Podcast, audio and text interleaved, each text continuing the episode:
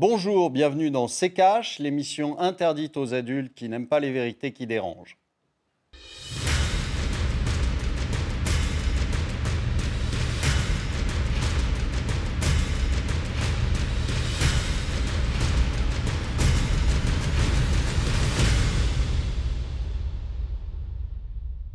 Bonjour, nous allons vous expliquer aujourd'hui pourquoi les Anglais sont sur une île et pourquoi euh, c'est si compliqué d'en sortir? Euh, donc nous allons vous parler du Brexit et nous allons vous parler aussi du grand débat organisé par M. Macron savoir si ça a un intérêt ou pas d'intérêt. Bonjour Estelle. Bonjour Olivier, bonjour à tous, bienvenue dans euh, C'est Cash. Donc aujourd'hui Olivier, vous l'avez dit, on va parler euh, du Brexit et de l'impasse dans laquelle se trouve euh, Theresa May à deux mois de la date butoir du Brexit fixée au 29 mars.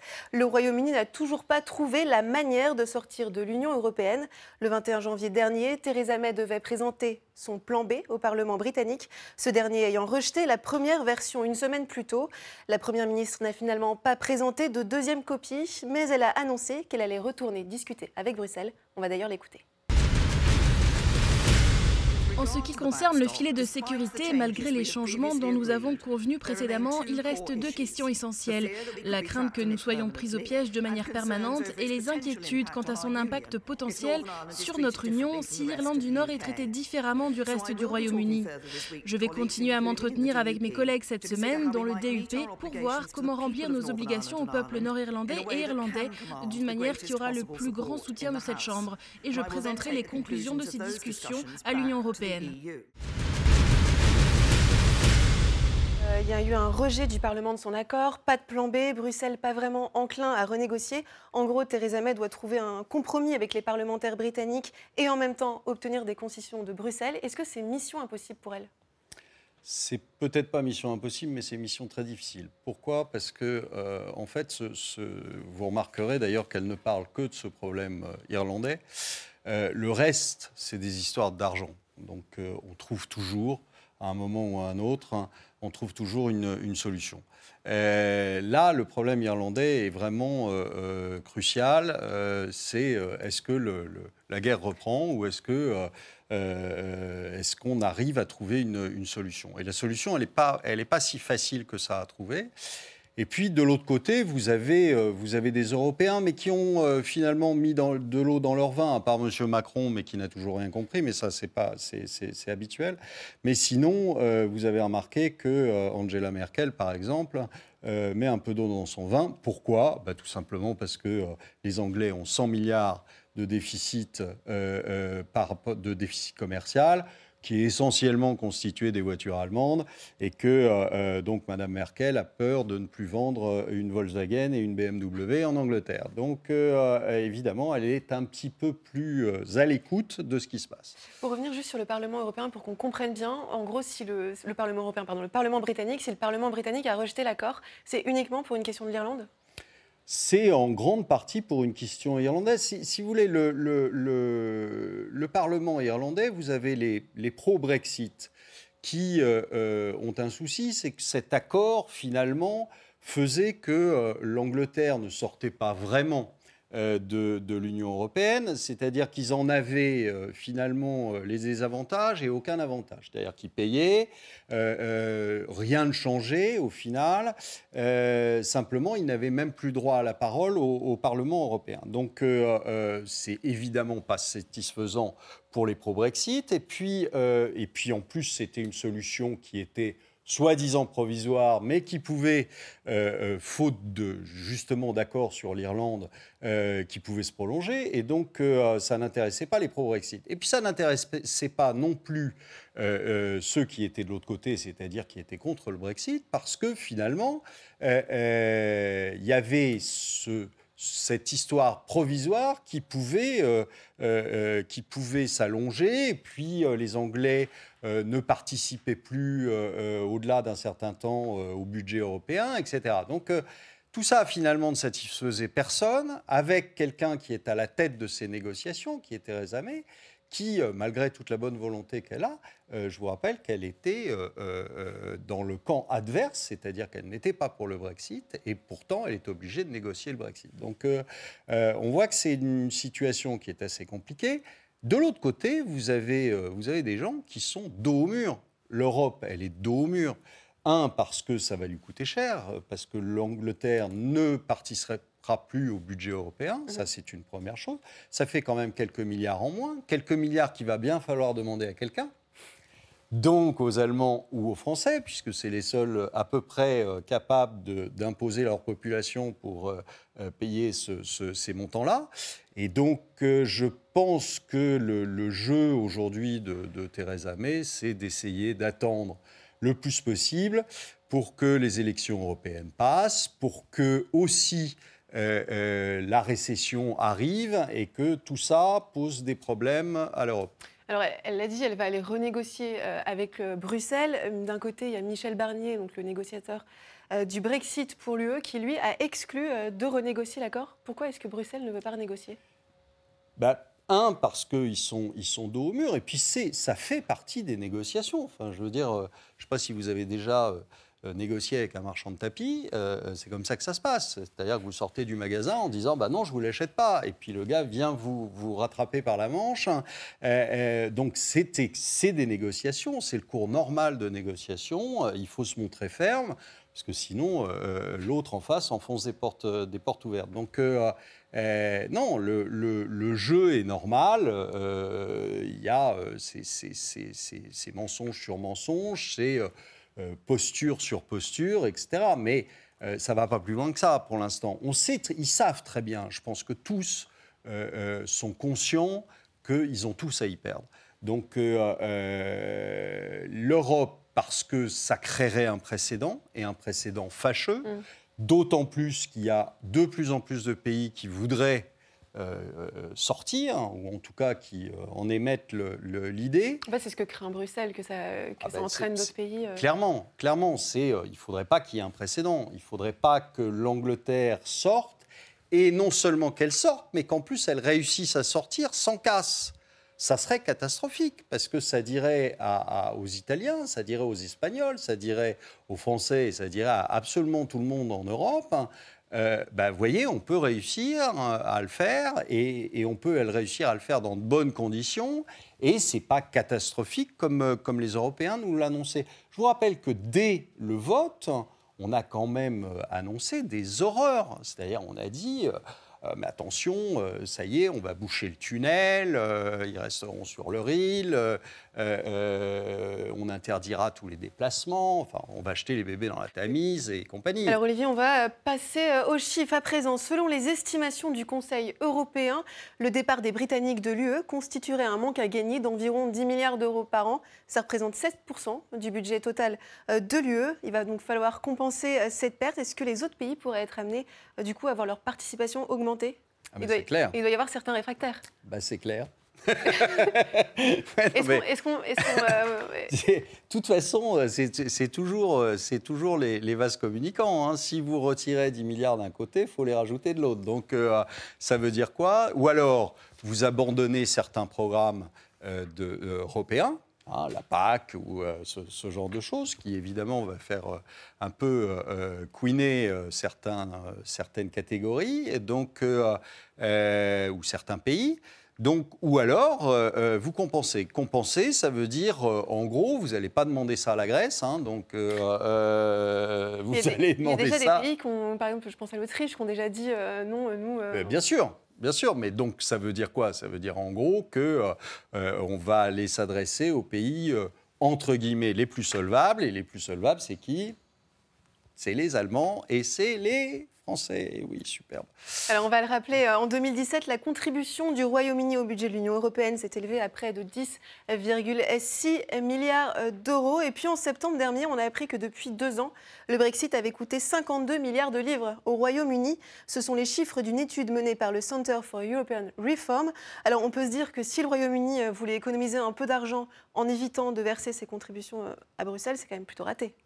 Oui, alors ça, vous savez, les, calculs de ce genre d'organisme, c'est comme, euh, euh, je ne sais plus quel, quel, organisme qui a chiffré euh, à, 8% de, baisse du PIB s'il y avait un, un hard Brexit.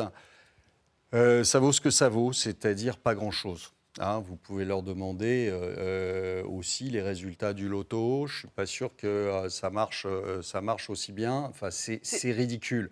À chaque fois, vous avez des organismes comme ça qui que, ce soit le FMI ou un autre. Hein, ça veut dire que le Brexit vous annonce... plus cher que les contributions Non, mais non, on n'en sait rien. On n'en sait rien, on l'a jamais fait, donc on n'en sait rien. La seule chose, c'est que tout ne va pas s'arrêter parce qu'il y a le Brexit. Euh, on ne va pas, c'est ce que je vous disais tout à l'heure, on ne va pas boucher le tunnel. Euh, les gens vont continuer à circuler, l'argent va continuer à circuler, le, les, biens vont continuer à circuler et à se vendre des deux côtés de, la Manche. Donc, il euh, faut arrêter avec ce, genre de choses. C'est des chiffres qui sont, qui sont là pour faire peur, hein. c'est des chiffres qui sont là pour essayer d'appuyer une des thèses, une des parties ça vaut pas plus que ça. Et, aujourd'hui, je, pense que euh, personne n'est euh, en mesure de calculer réellement ni le coût, ni les avantages euh, de, du Brexit. C'est exactement, vous entendez parler de, de la même façon d'une sortie de l'euro. Euh, quand on vous parle d'une sortie de l'euro, on vous dit ah oui mais ça serait catastrophique parce que ça coûterait tant euh, à la France, euh, etc. Et puis de l'autre côté, vous avez à l'opposé, vous avez des gens qui vous disent ah mais ça serait génial, le chômage baisserait de temps, le, le PIB augmenterait de temps, etc.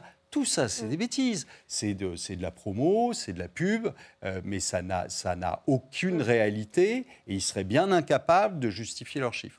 Et justement, euh, Olivier, euh, pour en savoir plus, on va prendre tout de suite la direction euh, des studios d'RT UK où l'on retrouve Isa Ali, notre correspondant à Londres. Bonjour Issa, merci d'être avec nous dans ces caches. je vais commencer par une, question. maintenant, nous sommes à deux mois du Brexit. et le moins qu'on puisse dire, c'est que la situation n'est pas très claire. Euh, on ne sait pas encore ce qui peut se, passer. Euh, comment sont les, sont les, les Anglais euh, dans, leur, dans leur majorité? Comment sont les Anglais et comment ils ressentent hein, cette, ce no deal ou ce, ce mauvais deal? Beaucoup de gens dans le pays veulent que les politiques règlent le Brexit. On entend beaucoup cette phrase, régler le Brexit. Mais ce n'est pas vraiment clair ce qu'ils veulent dire par cette expression, régler le Brexit. Certains disent on veut quitter l'Europe sans deal et fonctionner avec les règles de l'Organisation mondiale du commerce. C'est le meilleur moyen d'avancer. Il y en a d'autres qui disent non. S'il y a tout ce désordre au Parlement et entre la Première ministre et son propre parti, c'est parce que le Brexit lui-même est infaisable. Ils disent que le Brexit est impossible parce qu'évidemment, il y a des problèmes comme la frontière entre l'Irlande du Nord et la République d'Irlande, l'accord de paix du Good Friday, qui a stoppé par le passé beaucoup de violence en Irlande. Et pour toutes ces raisons, on a des gens qui s'opposent et voient les choses de manière très différente. Mais finalement, sur la question de la perception du Brexit, beaucoup pensent que la Première ministre ne fait pas un bon travail. Il y en a évidemment qui soutiennent la Première ministre ils pensent que Theresa May a finalement opté pour le moins mauvais deal possible. Mais il faut dire qu'il y a de telles divisions au sein du Royaume-Uni que plus personne n'accepte d'écouter ses opposants. Donc, ceux qui veulent partir veulent le faire complètement, sans deal. Et ils se fichent des uh, conséquences économiques qui pourraient suivre, et d'autres disent non. On veut un deuxième référendum. Euh, On dirait que le Brexit lui-même, ou la volonté de Theresa May de trouver une solution, ne satisfait personne. Et c'est ça son vrai problème. C'est qu'elle sait que c'est le type de problème où tu ne feras plaisir à personne. Et certains seront même furieux de la manière dont le Royaume-Uni quitterait l'Europe. Est-ce qu'on n'a pas une grosse différence de position entre euh, euh, les gens de la, City, les gens des milieux d'affaires, hein, et le reste de, l'Angleterre sur le Brexit? Est-ce que euh, euh, finalement, est-ce que c'est pas euh, c'est pas surtout un problème pour les milieux d'affaires de la City?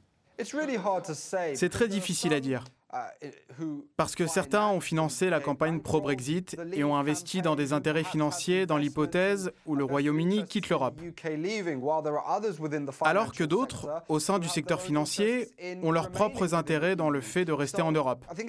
C'est donc très difficile de définir une opinion pour l'ensemble du secteur financier. Nous avons remarqué une chose avec le Brexit. Ça divise des familles, des amis, des villes, des villages, des partis politiques. Et bien sûr, ça va diviser l'industrie financière aussi. Et donc, on ne peut pas dire qu'il n'y a qu'un seul point de vue, du genre, tel secteur pense ceci ou pense cela. Il y a peut-être une voix prédominante, mais il y a toujours ceux qui diront ⁇ Non, nous voulons sortir. Ce sera une opportunité pour nous dans d'autres marchés. Généralement, vraiment généralement, la City de Londres est très inquiète parce qu'elle pourrait perdre des emplois au profit de l'Europe. Il y a déjà des sociétés financières qui ont délocalisé des emplois vers Paris, Francfort ou ailleurs. Et donc, en ce qui concerne la City de Londres et le secteur bancaire, que le Brexit ait lieu ou pas, leur priorité sera comment garder ces emplois au Royaume-Uni, comment garder ces entreprises et leurs bureaux ouverts ici. Et c'est pourquoi on a vu tous les problèmes comme celui du passeport financier qui est tellement important pour ce secteur. En cas de no deal, euh, est-ce que vous pensez réellement que euh, euh, ça pourrait être une catastrophe économique? Je suis sûr que s'il n'y a pas de deal, ça va causer de grosses perturbations dans l'économie britannique et dans l'économie européenne plus généralement. Il faut prendre en compte combien le Royaume-Uni importe et dans une moindre mesure exporte vers l'Europe, car le Royaume-Uni a un déficit commercial avec l'Europe. Donc ça va également impacter le monde des affaires en Europe. On a notamment l'industrie automobile, la chaîne logistique transfrontalière, si nous sortons sans accord, que va-t-il se passer Si un fabricant automobile doit transporter des pièces entre l'Espagne et le Royaume-Uni, peut-être qu'ils vont trouver plus simple de déplacer son usine d'outre-Manche vers le continent. Et je pense que ce qu'on va être amené à voir, ce sont des perturbations significatives dans la vie des gens, concernant leur travail et le coût de la vie avec l'augmentation du prix des marchandises importées. Merci Issa. Et Olivier, euh, on va passer au euh, deuxième sujet de l'émission. C'est l'heure, euh, Olivier, de la Minute Cash. Chaque semaine, un journaliste de la rédaction de RT France livre son analyse sur un sujet d'actualité. Au sommaire aujourd'hui, le grand débat national. La Minute Cash est signée Antoine Vassas. Cette semaine, Olivier, on a envie de parler du grand débat national. Après des semaines de manifestations des Gilets jaunes, Emmanuel Macron a réagi. Il a écrit un courrier, enfin une lettre publiée sur internet de 5 pages. 5 pages pour cadrer, pardon, pour euh, donner les grands axes de pensée de son débat, avec une trentaine de questions sur lesquelles les citoyens qui participent devront répondre, mais avec des oublis de taille, le SMIC, l'emploi ou la politique du gouvernement en faveur des plus riches. Pour mieux ceinturer la chose, ce sont des ministres du gouvernement qui sont chargés de son organisation. Pas vraiment des têtes d'affiche, Emmanuel Vargon et Sébastien Lecornu. Et tout ça coûte cher avec un budget de départ de 4 millions d'euros qui pourrait doubler voire tripler selon Matignon, et ça sans un envoi papier de la fameuse lettre d'Emmanuel Macron qui pourrait coûter encore près de 7 millions d'euros à l'État selon Gérald Darmanin, ministre de l'Action et des Comptes Publics. Certains gilets jaunes en tout cas ne sont pas convaincus par ce grand débat et veulent lancer leur propre plateforme participative. Alors on peut se demander, est-ce qu'en cadrant autant le grand débat, Emmanuel Macron ne prendrait pas un peu les Français pour des moutons? Sans les gilets jaunes, est-ce que ça peut aboutir à quelque chose de constructif? Et est-ce qu'avec un président de la République qui parle des heures devant les maires, en direct sur les chaînes d'infos, ce grand débat ne ressemble-t-il pas finalement à un plan de campagne pour les européennes dans quelques mois à peine? Et toi, t'en penses quoi, Olivier? Alors, Olivier? Écoutez, pas grand-chose, ça, me sidère. Euh, euh, Monsieur Macron est en train, en effet, de, faire sa campagne. Euh, alors, on choisit euh, quelques maires, euh, euh, il fait son show pendant 4-5 heures et on se dit oh quand même quel, homme intelligent qui connaît bien ses dossiers, etc. C'est catastrophique. Maintenant on a, on a même pour vendre la, lessive Macron, on a même euh, Marlène Schiappa et, euh, Cyril Hanouna. Donc, c'est vous dire. Vous ne, croyez pas au grand débat? Mais non, c'est ridicule. alors, il vous dit, je, vous entends, ce, que, ce qui serait intéressant, c'est qu'il écoute plutôt que d'entendre, parce qu'entendre, tout le monde est capable de le faire, ou alors il faut aller faire un petit tour chez Audica, mais sinon, il faut sérieux. Euh, on sait bien que de toute façon, dans le carcan actuel, qui est le carcan européen, puisque euh, M. Macron euh, ne rêve que d'une chose, c'est devenir empereur d'Europe, dans ce carcan-là, il n'a pas le choix. C'est-à-dire que ce n'est pas lui qui décide. Toutes les lois qui sont sorties récemment, la loi travail, la loi, etc., tout ça, c'était des lois qui étaient décidées euh, par l'Europe, donc euh, qui, viennent nous, qui viennent demander euh, l'avis de, quelques maires hein, ne, ne, fait pas une politique. Hein. donc, et vous pouvez répondre ce que vous voulez à, sa, à ces questions sans qu'il ne bouge le petit doigt, puisqu'il ne pourra pas en plus bouger le petit doigt. ce grand débat, ça sert aussi à laisser la parole aux Gilets jaunes, aux Français. On ne peut pas imaginer tout simplement euh, euh, qu'en leur permettant d'exprimer euh, des doléances, en leur permettant de, proposer des choses. On ne peut pas imaginer que le, gouvernement leur donne l'occasion d'être entendu Et eh bien à ce moment-là, pourquoi est-ce que pendant ces grands débats, il les fait avec les maires et non pas avec des gilets jaunes ou avec juste des, habitants ou autres? les Gilets jaunes ont la possibilité d'exprimer, de, proposer des choses, mmh. ils ont la possibilité de s'exprimer. Après, après, vous choisissez ce que, ce que vous voulez. Enfin, pouvez toujours dire ce que vous voulez euh, et vous pouvez toujours exprimer toutes les doléances que vous voulez. Si vous avez quelqu'un qui est bien décidé à ne pas les, ne pas les mettre en œuvre de l'autre côté, euh, et, d'ailleurs il y a eu quand même des déclarations de Le Maire et autres euh, là-dessus, ils sont bien décidés à ne pas changer de politique. Donc ça sert à quoi? C'est de la com. Qu'est-ce qu'il aurait fallu faire en lieu et place du grand débat national pour répondre à cette crise?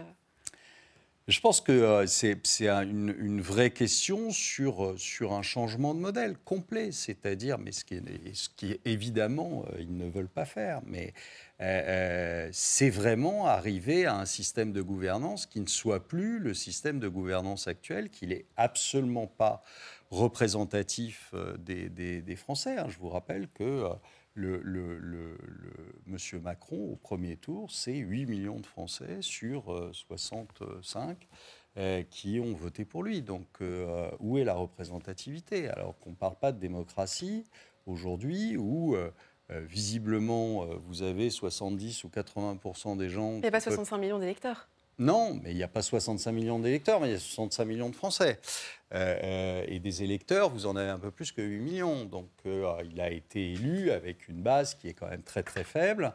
Et, aujourd'hui, il a tout pouvoir, parce que le fait est qu'à l'Assemblée, il a une, grande majorité de gens qui lèvent la main quand on leur demande de lever la main, qui ont posé leur cerveau depuis très longtemps et qui font ce qu'on leur demande de, de, faire, parce que la place est tellement belle pour des gens qui n'auraient jamais dû être, être élu et jamais Comme les autres présidents avant lui. Mais comme d'autres présidents avant lui, je, je, ne, je, ne, dis pas. Mais lui, alors en plus, il a, il a mêlé en plus à, ça, il a rajouté en plus à ça une arrogance épouvantable. Et euh, euh, il s'amuse à insulter les Français tous les, tous les deux jours. Donc évidemment, ça passe plus.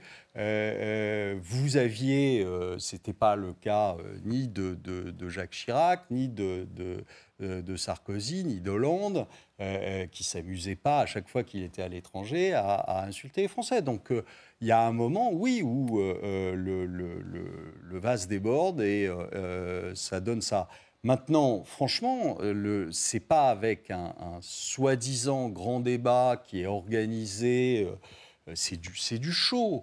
Mm. bon, bah, il fait son show, ok, c'est pour les élections européennes, mais ça n'est en aucun cas, rassurez-vous, pour vous écouter, parce qu'il s'en fiche complètement. Allez, c'est quasiment à la fin euh, de cette émission. Avant de la refermer, Olivier, eh bien, c'est l'heure de la revue Twitter.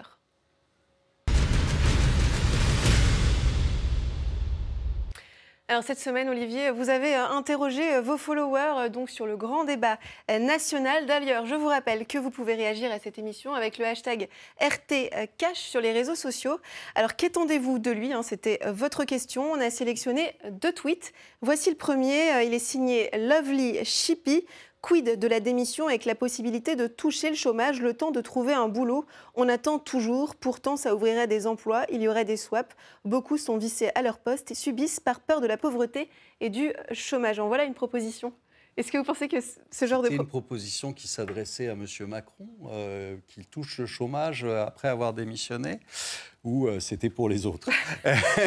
Non, je pense que c'est pas réellement, c'est pas le c'est pas le sujet. C'est, c'est, euh, il ne faut pas se, se, focaliser sur ce, sur ce genre de choses. Euh, euh, ça, ce sont des mesures que, sur lesquelles on, on pourra discuter après. Mais je pense qu'il y a, il y a, il y a vraiment un problème majeur, c'est, le, c'est remettre en cause la gouvernance. Et la gouvernance, c'est quoi? C'est d'abord pour moi, une sortie de l'Union européenne pour pouvoir justement récupérer la souveraineté sur, Donc pour vous, la solution, C'est un Brexit. Déjà, c'est-à-dire en, fait une solution négociée pour que tout le monde sorte de ce, piège, de cette espèce de secte. On en a parlé récemment, je ne sais plus si c'est Jacques Sapir ou si c'est Olivier Berruyer qui avait euh, euh, euh, parler de secte pour l'Europe, mais c'est vraiment ça.